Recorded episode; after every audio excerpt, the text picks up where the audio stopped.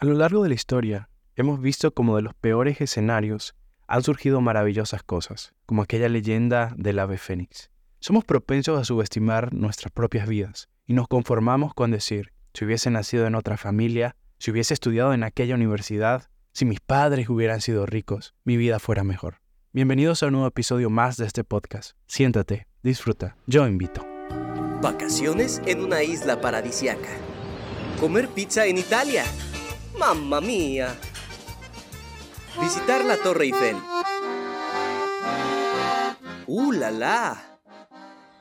Pero... No tengo dinero para pagar todo eso. ¡Ey, ey, tranquilo! Yo invito. ¿En serio? Pero es demasiado bueno para ser verdad. Ok, ok, ok.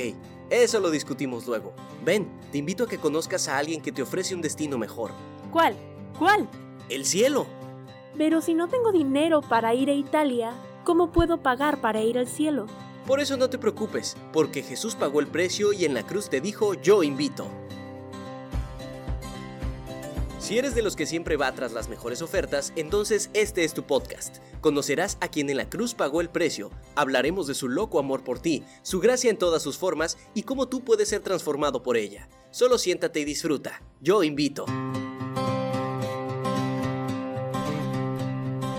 Bienvenidos a un nuevo episodio más de este podcast que tiene como título Yo invito. Qué privilegio tan grande nos da el Señor de volvernos a encontrar a través de este medio y, en las diferentes plataformas digitales en donde estés escuchando este podcast. Hoy tenemos un capítulo muy especial, yo sé que siempre uno dice eso, ¿verdad?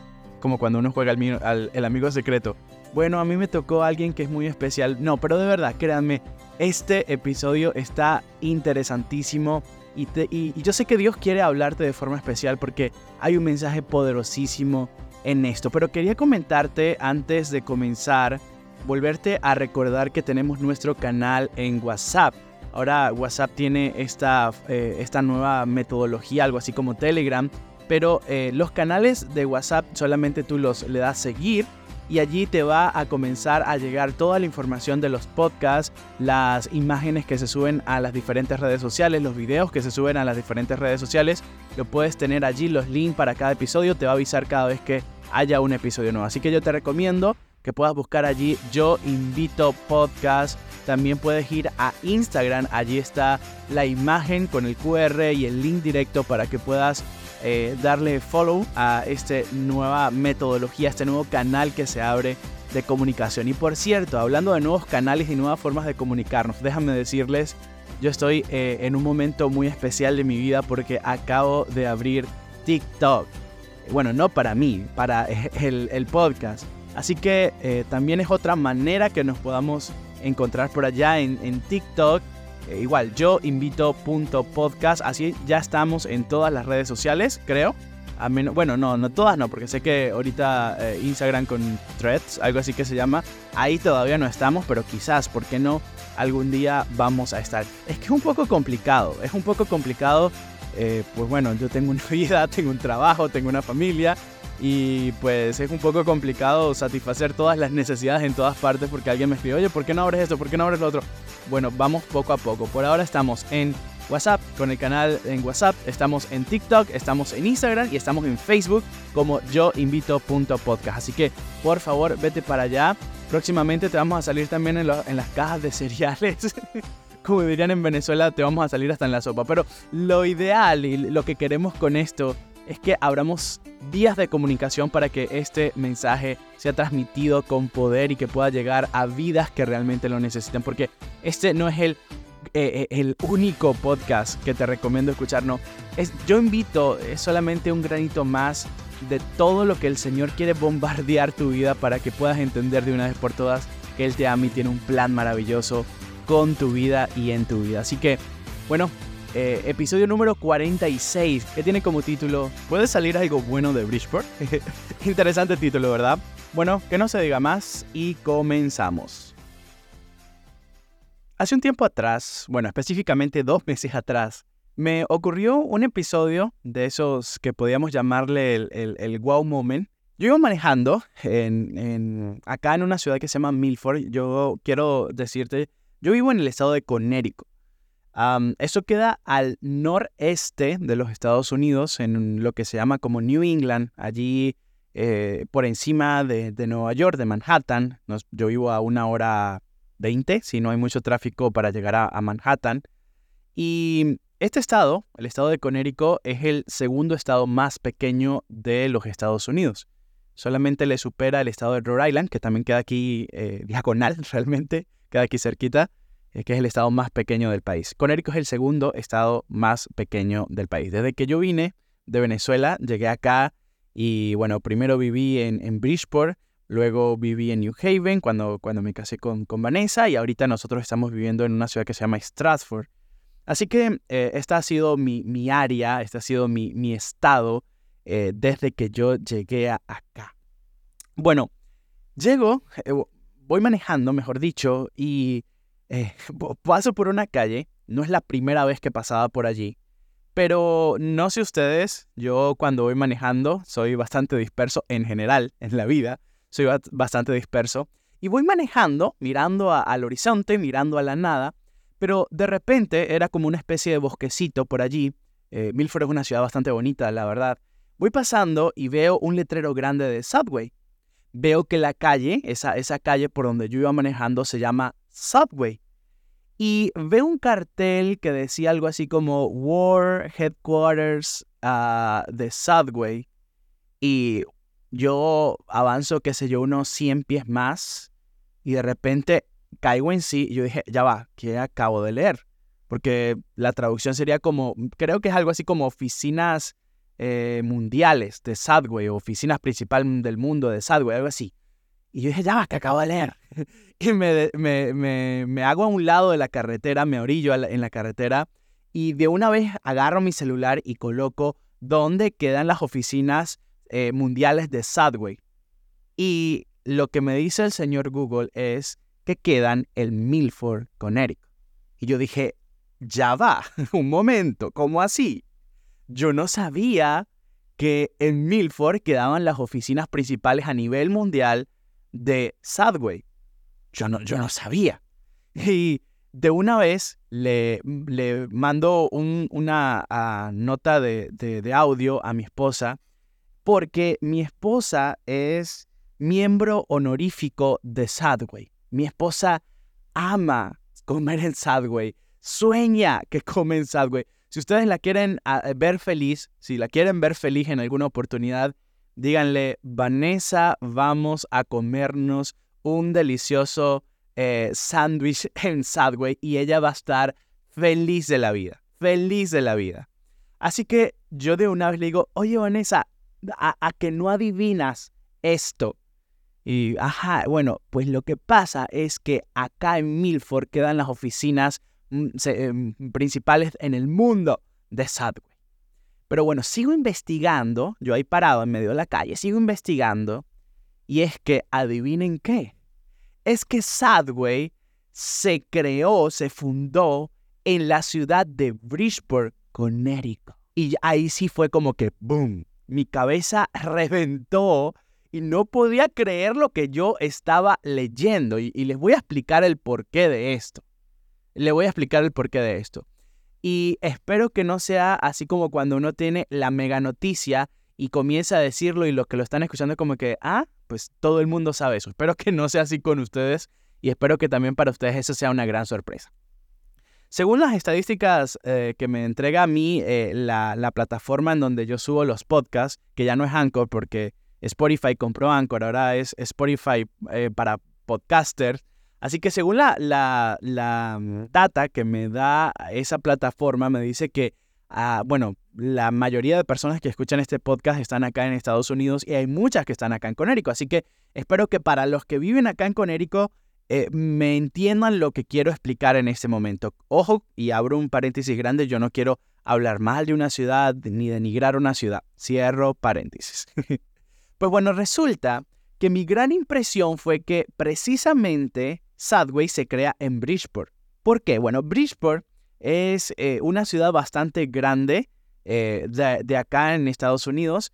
No es tan grande como la ciudad de donde yo vengo, San Cristóbal, allá en el estado Táchira, Venezuela. Saludos a San Cristóbal, a la gente, a mi gente de San Cristóbal. no es tan grande como San Cristóbal. Sin embargo, es una ciudad bastante grande.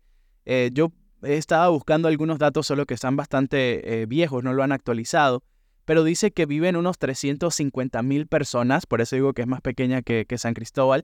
Eh, es una ciudad costera, queda aquí a orillas del ah, el mar. tiene algunas partes muy importantes. En su momento fue una ciudad que tenía compañías bastante grandes como la, General Electric y tenía aquí su sede. Hay una compañía bastante grande y creo que es la compañía más grande y prestigiosa que está acá en Connecticut, que es la Sirkoski.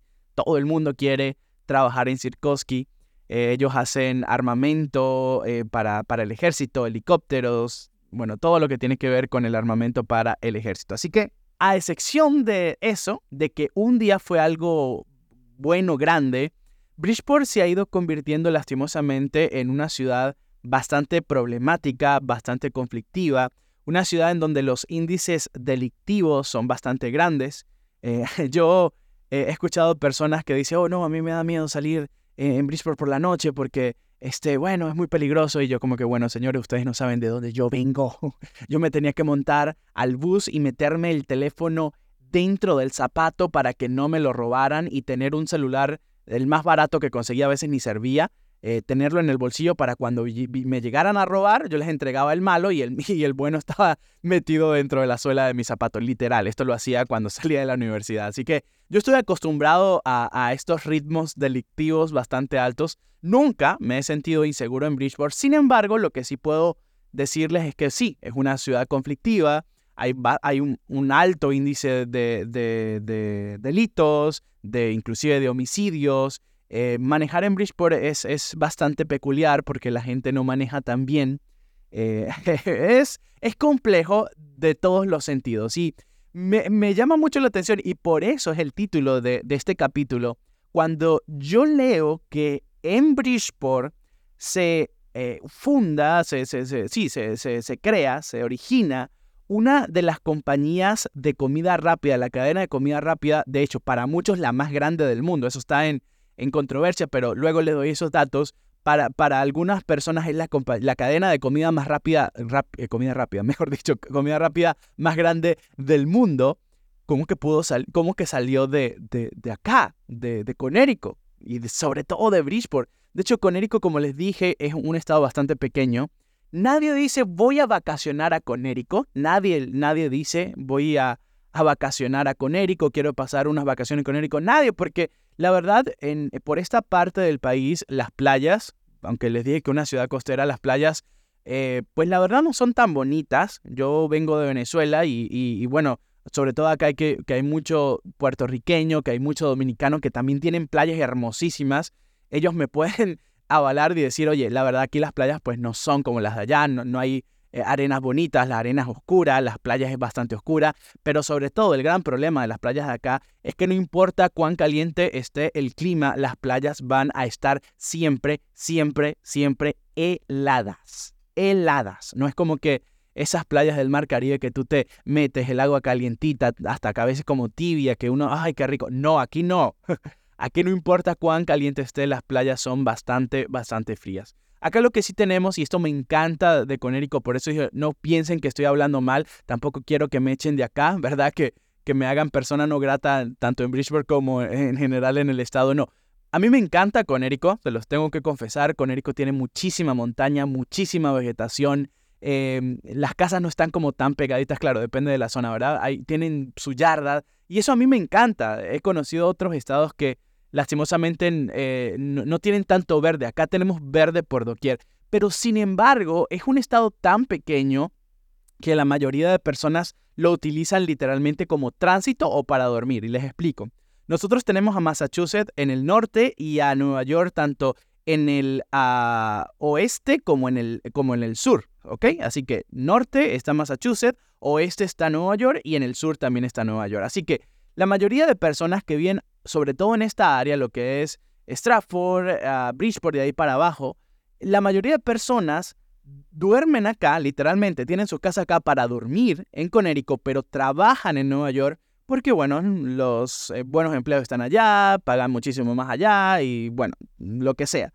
Así que viven acá, que pueden tener casas más grandes, un poco más baratas, pero trabajan en Nueva York. Así que eh, el tráfico en Connecticut, tanto en la mañana bajando a Nueva York como en la tarde regresando a Nueva York, es caótico. Es, caótico realmente el tráfico por eso mismo, porque tienen al estado de Connecticut eso, para venir, dormir y en la mañana regresarse a sus trabajos. O si no, es un estado de tránsito que conecta eh, dos grandes ciudades, como es Boston, que queda allá arriba en Massachusetts, y Nueva York, la ciudad de Nueva York, que queda en el, en el sur. Por lo tanto, las personas pasan por Connecticut, pasan por Connecticut cuando van para Nueva York, pasan para, eh, por Connecticut cuando van a Boston. Así que no es un estado famoso por muchas cosas. Sin embargo, sin embargo, tenemos, y aquí yo voy a agregar aquí unos aplausos, tenemos eh, esta dicha de decir Sadway nació acá. Y los de Bridgeport todavía pueden decir, y nació acá en Bridgeport. Y, y uno dice, oye, ¿de verdad? Sí, sí, la historia lo comprueba. Yo me puse a investigar y de hecho quiero comentarles un poquito acerca de esto, acerca de la historia de Subway, porque yo, creo que aquí todos los que, lo que están escuchando esto eh, hemos comido en alguna oportunidad en Subway, hemos disfrutado de esa comida, así que la historia va un poquito acá y nos vamos a centrar en una persona que se llama Fred De Luca. Él es el ah, fundador de Subway, Fred De Luca. Y el, el, el primer puesto de, de submarinos, como se le dice, lo inauguró en agosto de 1965. Así que agosto de 1965 comienza esta historia de Subway. Así que bueno, esta, este hombre em, llega acá específicamente a Bridgeport porque él quería estudiar em, medicina, él quería ser doctor. Sin embargo, su familia era de muy bajos recursos y no tenía el dinero para mandar a Fred a estudiar específicamente en la BU, en la Bridgeport University, la Universidad de Bridgeport, aquí, la, que queda en, en Bridgeport. En ese momento, en ese momento ellos no tenían el dinero, así que este hombre, que la verdad desde, desde bastante joven se vio la mente que tenía para los negocios, él decide emprender. Es una palabra que está muy de moda hoy en día. emprender su propio negocio, ser su propio jefe. ¿Cómo lo hizo? Bueno, se contactó con una persona que también es clave en esta historia, que es el doctor Peter Book. Eh, él es, era amigo de la familia, eh, tanto era mira el currículo que tenía. Era, era doctor, era médico, pero también era físico nuclear. Así que combinaba las dos cosas. Y él le presta a Fred, le presta mil dólares para comenzar el negocio. Y él compra eh, un puesto ambulante, un carrito de, submarinos, y se colocaba en las afueras de las escuelas, de los high school, en lugares bastante concurridos de la ciudad para ese momento. Me imagino que en, downtown de Bridgeport y él comienza a vender y bueno, eh, eh, le fue bien, le fue bien porque luego de esto eh, recupera la inversión, paga la inversión y hace dinero y ya monta como tal un negocio que tenía como nombre Peter's Super Submarines, los super submarinos de, de Pete. Así que esto ya luego le metieron la mercadotecnia un poquito, ¿verdad?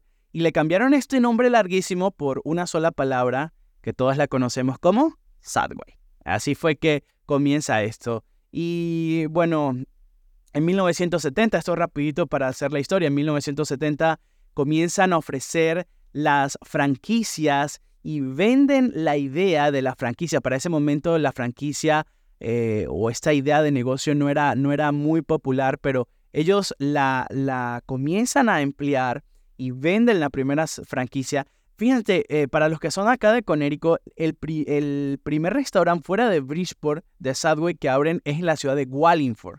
Allí abrieron el primer Subway fuera de Bridgeport y de allí comenzó a expandirse no solamente por Conérico, sino por todo el país y pasó la frontera y comenzó a llegar a todo el mundo. Eh, realmente esto se extendió de una manera increíble. Eh, en 1980, estamos hablando de 15 años después que comenzó eh, Fred con su carrito ambulante en la calle vendiendo sus, sus uh, Subways, ya en 1980 abren en Bahrein la el primer restaurante fuera de Estados Unidos. En 1995 abre su primer restaurante en China. Luego llegó a Tokio y se extendió por toda Asia. Según, según esta página donde yo estoy sacando la información, parece que en Asia aman los, los Subways. Aquí, aquí en Estados Unidos, eh, esta cultura de Subway, yo lo, lo, aprendí acá, es, es bastante, bastante fuerte, sobre todo para los lunch, lo que sería eh, el almuerzo. Eh, eso es lo que comen los americanos acá, pues. las personas acá, eso es lo que se come. Por eso se popularizó tanto la idea y pues llegó, llegó la, la idea y las personas le gustó. Fíjense, este hombre tuvo una brillante idea porque, eh, bueno, él quería estudiar medicina, tenía afinidad con esto. Por lo tanto, lo que, lo que hace él es tratar, él cuando estaba pensando su negocio, lo que él quería ofrecer era, primero, un producto de calidad. Segundo, que fuera bien hecho. Y tercero, con un excelente servicio al cliente. Esas eran sus tres estrategias que lo, que lo iban a hacer destacar de las demás cadenas de comida o restaurantes que vendían lo mismo que él ofrecía. Sin embargo, él le agregó algo que fue y sigue siendo todavía lo, más espectacular, yo creo que por eso es que a mi esposa le gusta, y es que aunque es comida rápida, nos hace la idea de que es comida sana. Bueno, si ustedes vieran los subways que se prepara mi esposa, eso es lechuga, eso es espinaca, eso es pepino, cebolla, tomate, que bueno, ahí está, ahí está una ensalada dentro de un pan, básicamente eso, ese es el, pan que se come mi esposa, una ensalada envuelta en un pan, eh, pero las personas le gustaba esta idea, sobre todo para ese momento en donde ya se estaba hablando de las grasas trans, de esto y todo lo otro, de lo que afecta a la salud. Entonces Subway llega en un momento en donde las personas bueno, no tienen tiempo para sentarse a comer en un restaurante, tiene que ser algo rápido, pero querían que fuera saludable. De hecho, hay una historia bastante particular, esto lo vi en un video en YouTube, que a una persona eh, lo están entrevistando y él en, televisión nacional dijo que él perdió, no recuerdo la cifra exacta, pero yo sé que fueron más de 400 libras. O sea, el muchacho estaba, estaba rellenito, ¿verdad? Estaba, estaba gordito. Y dice que él comenzó a comer Subway todos los días por no sé cuánto tiempo y en ese tiempo él rebajó 400 y tantas libras. Fred de Luca, con su, con su socio, cuando escucharon esto, lo contactan y le dicen, mira señor, usted va a ser la nueva imagen para nosotros. Y eso es lo que hace que Subway despegue, porque lo, ahora los, lo comenzaban a vender como un producto bueno, rápido, pero sobre todo saludable. Y bueno, el resto es historia, señores. Eh, está en más de 110 países en el mundo. Tiene más de 44 mil restaurantes en el mundo. Hay subways, perdón, donde quieran. De hecho, aquí una propuesta, una idea. Ya que, bueno, el primer... De hecho, yo conozco el primer Subway. Está en el downtown de, de Bridgeport. I mean, yo lo conocía de antes y había ido a comer antes, pero no sabía que ese era el primer Subway. Ya, ya lo sé, porque vi la foto y yo, ah, yo he ido a comer ahí. eh, Ahí está e, ese, ese Subway y es muy interesante porque acá hay demasiados Subways, hay por todas partes, cada tres calles hay un Subway. Y con mi esposa cuando yo le comenté esto, ella, eso fue lo que ella me dijo, ah, de razón hay tantos Subway por acá. Pues esta es la casa, esta es la cuna de esta franquicia de comida. Y ustedes dirán, ajá, pero toda esta locura, que este, este chisme que me está contando acá Albert, ¿qué tiene que ver con, el, con, con este podcast que tiene que ver con la temática de la gracia, que tiene que ver conmigo, a mí que me importa dónde eh, fue creado el Subway. Pues saben que yo subestimé, la verdad, lo tengo que decir, subestimé esta ciudad de Bridgeport, este, el estado completo. Dice, oye, acá no ha pasado nada bueno nunca. Y, ah, ah, mentiras.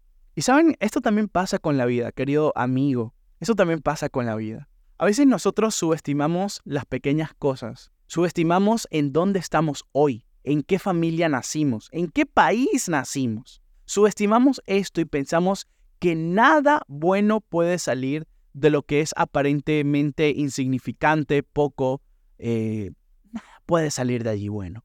Cuidado, porque la historia nos ha comprobado una y otra vez que en las pequeñas cosas en los detalles que parecieran insignificantes, han salido los hombres y las mujeres que han cambiado la historia y se han levantado los imperios que han transformado el mundo.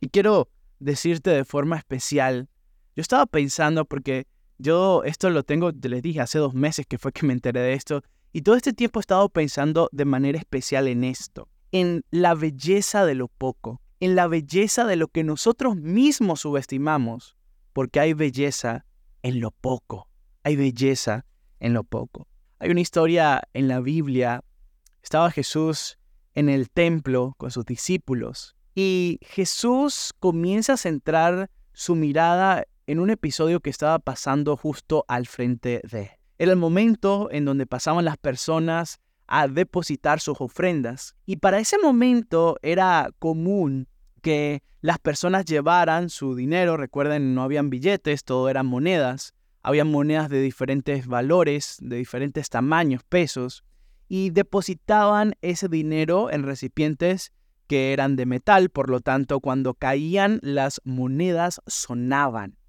Y las personas, era un espectáculo ver cómo llegaban los grandes y poderosos, los fariseos, los religiosos para ese momento, y sacaban de sus bolsillos puños llenos de monedas de diferentes valores y comenzaban a arrojarlo, yo me imagino que hasta con fuerza para que sonara más, y todo el mundo comenzaba a escuchar y decir, wow, cuánto dinero está dando este hombre. Él sí que tiene dinero, él sí que ama a Dios, mira cuánto dinero está dando. Sin embargo, mientras todo el mundo había centrado su atención en estas personas que estaban echando grandes sumas de dinero, los ojos de Jesús se posaron en algo diferente. Específicamente se posaron sobre una viuda, quizás muy humilde, quizás con ropas eh, que no eran de marca, quizás tenían uno que otro hueco o algún otro remiendo que ella le había hecho a su túnica, a su vestido.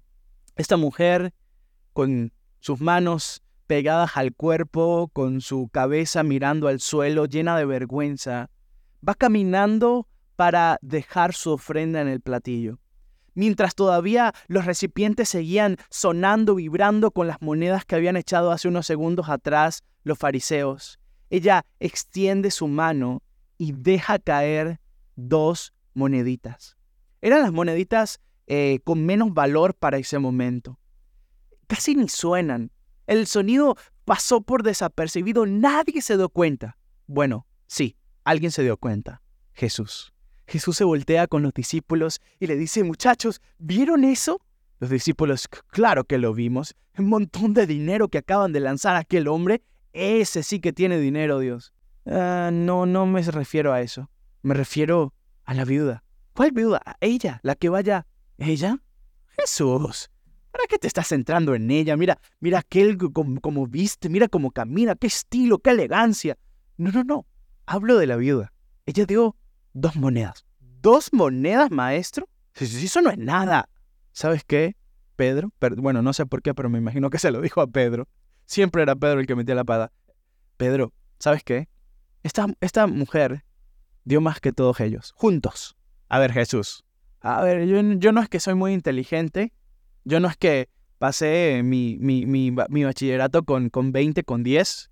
Pero de matemáticas, lo básico sí lo sé. Y yo sé que un puño lleno de monedas de oro es mucho más que dos moneditas insignificantes y paupérrimas que tiró esa viuda al plato. No, no, no, no, Pedro, es que no me estás entendiendo. Es que ellos dieron lo que sobraba. En cambio, esta mujer dio todo lo que tenía. Aunque es poco comparado con los demás, ella dio más. Ella dio todo lo que tenía. Y no sabemos ¿Qué pasó con la vida de todos aquellos que andaban tirando puños de monedas de oro al plato? Pero Jesús, y en este caso los evangelios, nos regalaron este episodio maravilloso, para que nosotros podamos entender que ante los ojos de Dios, lo poco, lo poquito, puede ser mucho cuando se da con el corazón correcto y con las intenciones correctas. Ah, querido amigo y querida amiga, He trabajado con jóvenes durante, durante varios, varios años, desde los 15 años he trabajado con jóvenes. Y yo fui joven, y bueno, todavía me, me considero un poquito joven, ¿verdad? y he tenido que ver en muchas oportunidades, y sobre todo esto se agudizó con la llegada de las redes sociales, cómo los jóvenes comienzan a compararse con otras personas, con los influencers de turno, con aquellos que van paseando por las grandes ciudades del mundo en carros lujosos, que se la viven de viaje en viaje, que cada vez, cada mañana amanecen en un país diferente. Y los muchachos abren sus ojos en la mañana, bravos porque tienen que ir al colegio, porque tienen que ir a la universidad, porque tienen que ir a trabajar, y comienzan a ver las vidas perfectas, entre comillas perfectas, y muy entre comillas perfectas, de esos influencers, deportistas, músicos, lo que sea, y comienzan a decir, miren, si yo estuviera allí, sentado en ese avión, sentada en ese avión, si yo tuviera esa ropa, si yo, si yo tuviera esa vida, si yo tuviera esa carrera, fuera una persona feliz. Porque pensamos que lo mucho es igual a éxito, es igual a felicidad y no necesariamente. Nosotros tenemos que aprender, aprender a disfrutar de lo poco. Y créanme, esto no es un mensaje de conformismo, de derrotismo, no. Porque saben que no vamos a disfrutar la vida nunca entonces, porque si el plan mío es yo voy a ser feliz cuando tenga mucho, entonces voy a pasar toda una vida triste y desgraciado, perdón si es una mala palabra para ti, siempre pensando y anhelando lo que tiene el otro o lo que voy a conseguir después o qué sé yo, y nunca voy a disfrutar las personas que están conmigo hoy, los momentos que estoy viviendo hoy y las oportunidades que estoy desperdiciando el día de hoy. Lo poco a los ojos de Dios es mucho. Hay otro episodio en la Biblia que esto también lo, lo dijo Jesús específicamente. Jesús le dice a sus discípulos algo así como que si tuvieran la fe como un grano de mostaza, le dirían a este monte, muévete, y el monte se movería. Saben, el grano de mostaza, yo sé que esto lo han escuchado quizás muchas veces, el grano de mostaza es, el, es el, grano más pequeño, es, es yo, yo, lo he visto, es casi que, que, que, que se pierde. O sea, realmente tienes que tener mucho, pero si tú te colocas un grano en tu mano, se te pierde en la mano, literal, es tan pequeño. Sin embargo, cuando ese grano se coloca en tierra, se cuida, se riega, le, cae el sol, y ese grano crece, crece, crece una hojita, unas ramitas, un arbolito, y sigue creciendo. Y ese árbol ya, eh, perdón, ese, ese pequeño eh, tronquito ya se convierte en un arbusto y luego en un árbol y sigue creciendo. Ese árbol se coloca grande, se convierte en la casa eh, en donde pueden posarse los pájaros y los animales, se convierte en un árbol que da sombra alrededor. Algo pasa realmente maravilloso cuando el grano de mostaza cae a tierra. Y saben, de forma especial, Jesús dijo que la fe debería ser como un grano de mostaza, un grano de mostaza pequeño. Y Jesús, fíjense, volvemos al mismo aspecto. Jesús no te está diciendo, mira, tú debes tener una fe grande, como, como, como el árbol de mostaza, que es grande. No, la fe que yo quiero que tú tengas es como la del grano de mostaza, la semilla. Porque en lo pequeño también hay milagros. Porque siempre se necesita dar un primer paso para luego completar el maratón. Eso, ese pequeño, esa pequeña semilla germina y con el tiempo se convierte en algo grande y majestuoso. Y es el mismo, es el mismo concepto. Jesús nos insta y nos reta a comenzar con lo poco, a aprovechar las oportunidades que tenemos hoy, a tener fe como un grano de mostaza. Hay una tercera historia, un, tercer episodio también de Jesús. Y eso está en sino en Lucas, Lucas 16, versículo 10, él dice, quien es fiel en lo poco, lo será en lo mucho. Quien es fiel en lo poco, será recompensado en lo mucho. El mismo concepto, fiel en lo poco, en lo que aparentemente es insignificante, en lo que aparentemente nadie le presta atención. Si eres fiel en eso, yo te voy a recompensar en lo mucho. Vas a estar capacitado en ser fiel en lo mucho. Y a mí me, se me llega a la mente algo, un episodio, está allí en, en Primera de Samuel, el episodio de, David, cuando él es ungido como rey. David eh, era un pastor de ovejas. Él el oficio, el trabajo más denigrante para un judío en, en ese momento. Era el peor de los trabajos. De hecho, casi siempre lo hacía el hijo menor y por eso es que estaba David haciendo esto. Sin embargo, David hacía el trabajo de manera maravillosa, arriesgando inclusive su vida, porque cuando se iba a enfrentar con David le dijo a Saúl, mira, vienen los leones y yo los agarro y los mato, los osos, los lobos, viene cualquier animal salvaje y yo por mis ovejas la vida si es posible. Y simplemente lo que David estaba haciendo para ese momento era el trabajo más insignificante, pero él lo estaba haciendo como si fuera la cosa más importante del mundo. Y fíjate, fíjate esto. David era fiel en lo poco y Dios le dio el reino. Dios lo hizo rey. De hecho, David es ungido como rey por, por el, profeta eh, Samuel, aunque su padre Isaí no quería que lo ungieran, pero Samuel lo unge como el futuro rey de Israel. Y nada cambia para David. David sigue siendo pastor de ovejas. David sigue oliendo ovejas, viviendo entre las ovejas, durmiendo con las ovejas. Nada cambia. Y uno podría decir, oye, ya va, pero ustedes a mí me tratan diferente. A mí no me estén tratando aquí como el niñito. No, no, no. Yo soy el futuro rey del... No, no, no. Usted se va a, pastorear ovejas. Esto para David no era un, trabajo, no era, mejor dicho, no, no era un, un castigo para David. David era feliz con sus ovejas. Y gracias al buen trabajo que David hizo con sus ovejas, Dios lo colocó como rey de Israel. Y yo he conocido a jovencitos que quieren ser grandes en la vida, grandes doctores, grandes ingenieros, grandes teólogos, aunque nunca he escuchado a alguien que, ah, yo quiero ser un grande teólogo.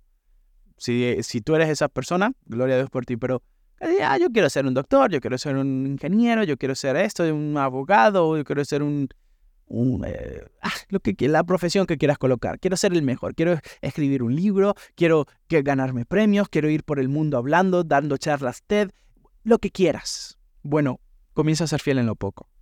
Ah, no, pero a mí lo poco no me gusta. No, no, no. Es que tú no puedes pasar al siguiente nivel si no haces un checklist de lo primero. Si eres fiel en lo poco, el Señor te colocará en lo mucho. Eso, esa es la promesa que le he dicho. Ah, no, pero he visto muchachos y he escuchado muchachos, yo quiero ser un gran doctor. Bueno, empieza por ordenar tu cuarto. E, eso es una buena cosa. O yo quiero ser un, una, bueno, empieza por ayudarle a tu mamá a lavar los platos. Por ahí se puede comenzar. Porque la grandeza, la grandeza no en, en los términos del mundo, ante Dios, la grandeza comienza cuando tú eres fiel en lo poco. Cuando tú eres fiel en lo poco. Fíjate, este hombre, el creador y fundador de, Subway, él hubiera dicho, oye, no, mira, acá Bridgeport no es la ciudad más grande. Quizás para ese momento, eh, no sé cuántos habitantes tendría para ese momento, pero puedo decir que, eran, mucho menos que los que hay hoy. Es la década de los 60, así que Quizás hay mucho menos. De hecho, eh, está pasando todavía por guerras.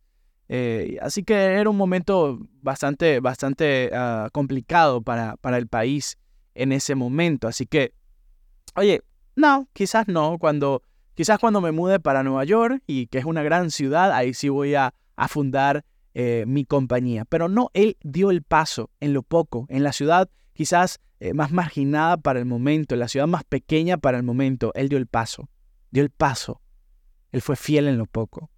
Mil dólares fue lo que él tenía para comenzar el negocio. Y a veces, ah, no, yo quiero emprender, pero necesito muchísimo dinero, necesito tener esto, necesito cumplir aquello, necesito...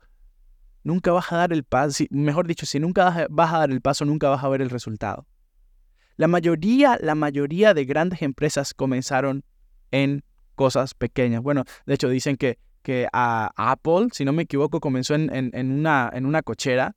Eh, y bueno, hablemos de las gran, grandes, grandes, grandes empresas. Siempre comenzaron en, un local pequeño, eh, de manera bastante orgánica, de manera bastante precaria, por decirlo de alguna manera, pero dieron el paso y hoy son los que manejan el mercado mundial y la economía prácticamente del mundo, porque dieron el paso. Y esto es lo que te quería decir si tú eres fiel en lo poco, si disfrutas de lo poco, si le agradeces a Dios en lo poco, cosas grandes pueden pasar. Y el último episodio que quería dejarte, eh, de hecho te lo quería leer, está en Juan, el cuarto evangelio, el capítulo 1, versículo 43 al 51. La palabra de Dios dice, al día siguiente Jesús quiso salir para Galilea y encontró a Felipe. Y Jesús le dijo, sígueme. Felipe era de Bethsaida, la ciudad de Andrés y de Pedro. Felipe encontró a Natanael y le dijo, hemos encontrado a aquel de quien Moisés escribió en la ley y también en los profetas, a Jesús, el hijo, eh, perdón, a Jesús de Nazaret, el hijo de José. Me, encanta la, la, acotación que hace aquí a Nathan, eh, Felipe, perdón. Felipe le dice a Natanael, hoy hemos encontrado el de aquel que escribieron, escribió Moisés y los profetas. Y uno dice, wow, ¿quién? Y Felipe le dice a Natanael, pues Jesús, el de Nazaret, el hijo de José. Y eso pues como que desilusionó bastante a, a Natanael, porque dice, versículo 46, em, y le dijo a Natanael, ¿de Nazaret puede salir algo bueno? ¿Puede haber algo bueno de Nazaret? Nazaret eh, era Bridgeport de aquel momento, era una ciudad bastante caótica, con una delincuencia bastante alta. Ahí no había nacido ningún premio Nobel de, de la Paz, ni ningún premio Nobel de la Ciencia. Ninguna persona buena o, de renombre había salido de Nazaret. Y Natanael lo que dijo es, bueno, si no ha salido nada bueno de Nazaret, ¿cómo puede salir el Mesías de Nazaret? Me encanta pensar en eso. Me encanta pensar en eso. Me pasó a mí. Oye, una, una empresa tan grande que está en el mundo, que vende comida tan buena, ¿cómo puede salir de Bridgeport? Salió. Y la pregunta era, ¿de Bridgeport puede salir algo bueno? Sí, sí salió. Porque de las cosas que aparentemente no son tan buenas, tan vistosas, tan grandiosas, pueden salir cosas maravillosas. Si no, pregúntenle a Nazaret. Nazaret quedó en la historia, porque créanme que para ese momento había muchas más ciudades, pero se olvidaron, ni siquiera sabemos los nombres de esas ciudades. Sin embargo, de Nazaret sí las sabemos. ¿Saben por qué? Porque de allí salió el Mesías, el Hijo de Dios, Jesucristo. Natanael pregunta, ¿puede salir algo bueno de allí? Y me encanta Felipe lo que le dijo, ven y ve, compruébalo tú mismo, ven. Versículo 48 le dijo a Natanael, eh, perdón, 47, eh, Jesús vio que Natanael venía hacia él, porque eh, Natanael fue, Felipe finalmente se lo trajo, y le dijo, he aquí un verdadero israelita en que no hay engaño. Y cuando escucha eso, Natanael dijo, ¿de, dónde me conoce? Versículo 48. Respondió Jesús y le dijo, antes que Felipe te llamara cuando estabas debajo de la hoguera, de la higuera, perdón, te vi. Antes de esa conversación que tuviste con Felipe, yo te vi. Eso a Natanael le cambió la vida. Y le respondió Natanael, Rabí, tú eres el Hijo de Dios, tú eres el Rey de Israel. Qué declaración tan impresionante. Él mismo se respondió la pregunta, sí, de Nazaret no solo salió algo bueno, sino salió el Hijo de Dios, el Rey de Israel. Yo quiero animarte. Quizás no naciste de la familia más poderosa e influyente con mayor renombre de tu ciudad. Quizás tu apellido es tan común como cualquier otro. Quizás tus pasado, tus familiares no son de los que tú te sientes orgullosos y se lo quieres presentar a todo el mundo. Quizás tu situación económica no es la ideal. Quizás has pensado una y mil veces si yo hubiese nacido en una familia con dinero, o si hubiese nacido en otro país, o si mis papás hubiesen tenido una empresa y fueran millonarios, mi vida fuera diferente. Cuidado con esto. Cuidado, porque si tú naciste en la familia que naciste, bajo las condiciones que hayas nacido, eso responde a un propósito divino. Dios tenía un plan contigo. Y el hecho de que hayas nacido donde naciste, en el contexto en el cual tú naciste, responde a que Dios tiene un plan contigo. No estés frustrado pensando en lo que pudo ser. Piensa en lo que será cuando te unas a la voluntad de Dios y comiences a cumplir el plan de Dios en tu vida. La historia de Natanael con Jesús es una historia que tiene que animarnos.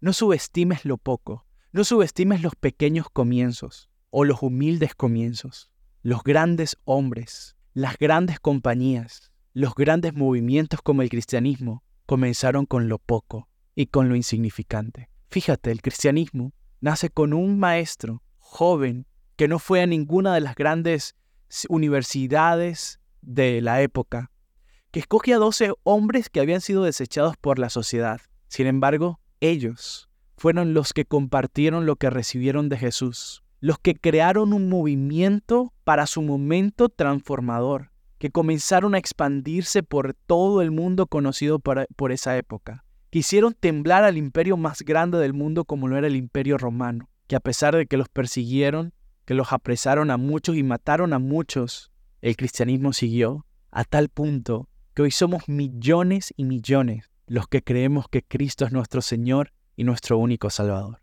No te agüites, no temas, no te achiques con los pequeños comienzos, porque en las pocas, porque en lo humilde hay muchísima belleza. Y tú tienes que aprender a ver esto. En tu vida, en tus inicios, en tu contexto y realidad actual, Dios puede hacer cosas maravillosas contigo. Tú has sido llamado para transformar el mundo, tu familia, tu comunidad, tu escuela.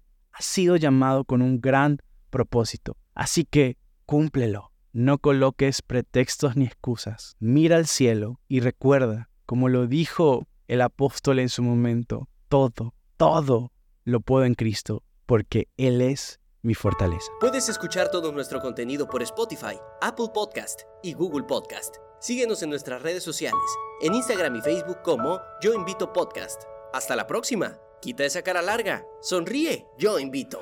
Mi vida controlé. Creí saberlo todo. Así sella mi corazón, mas Él me trajo aquí. Luché y me rebelé. Te impuse mis anhelos, tu amor, mi orgullo, quebranto, tu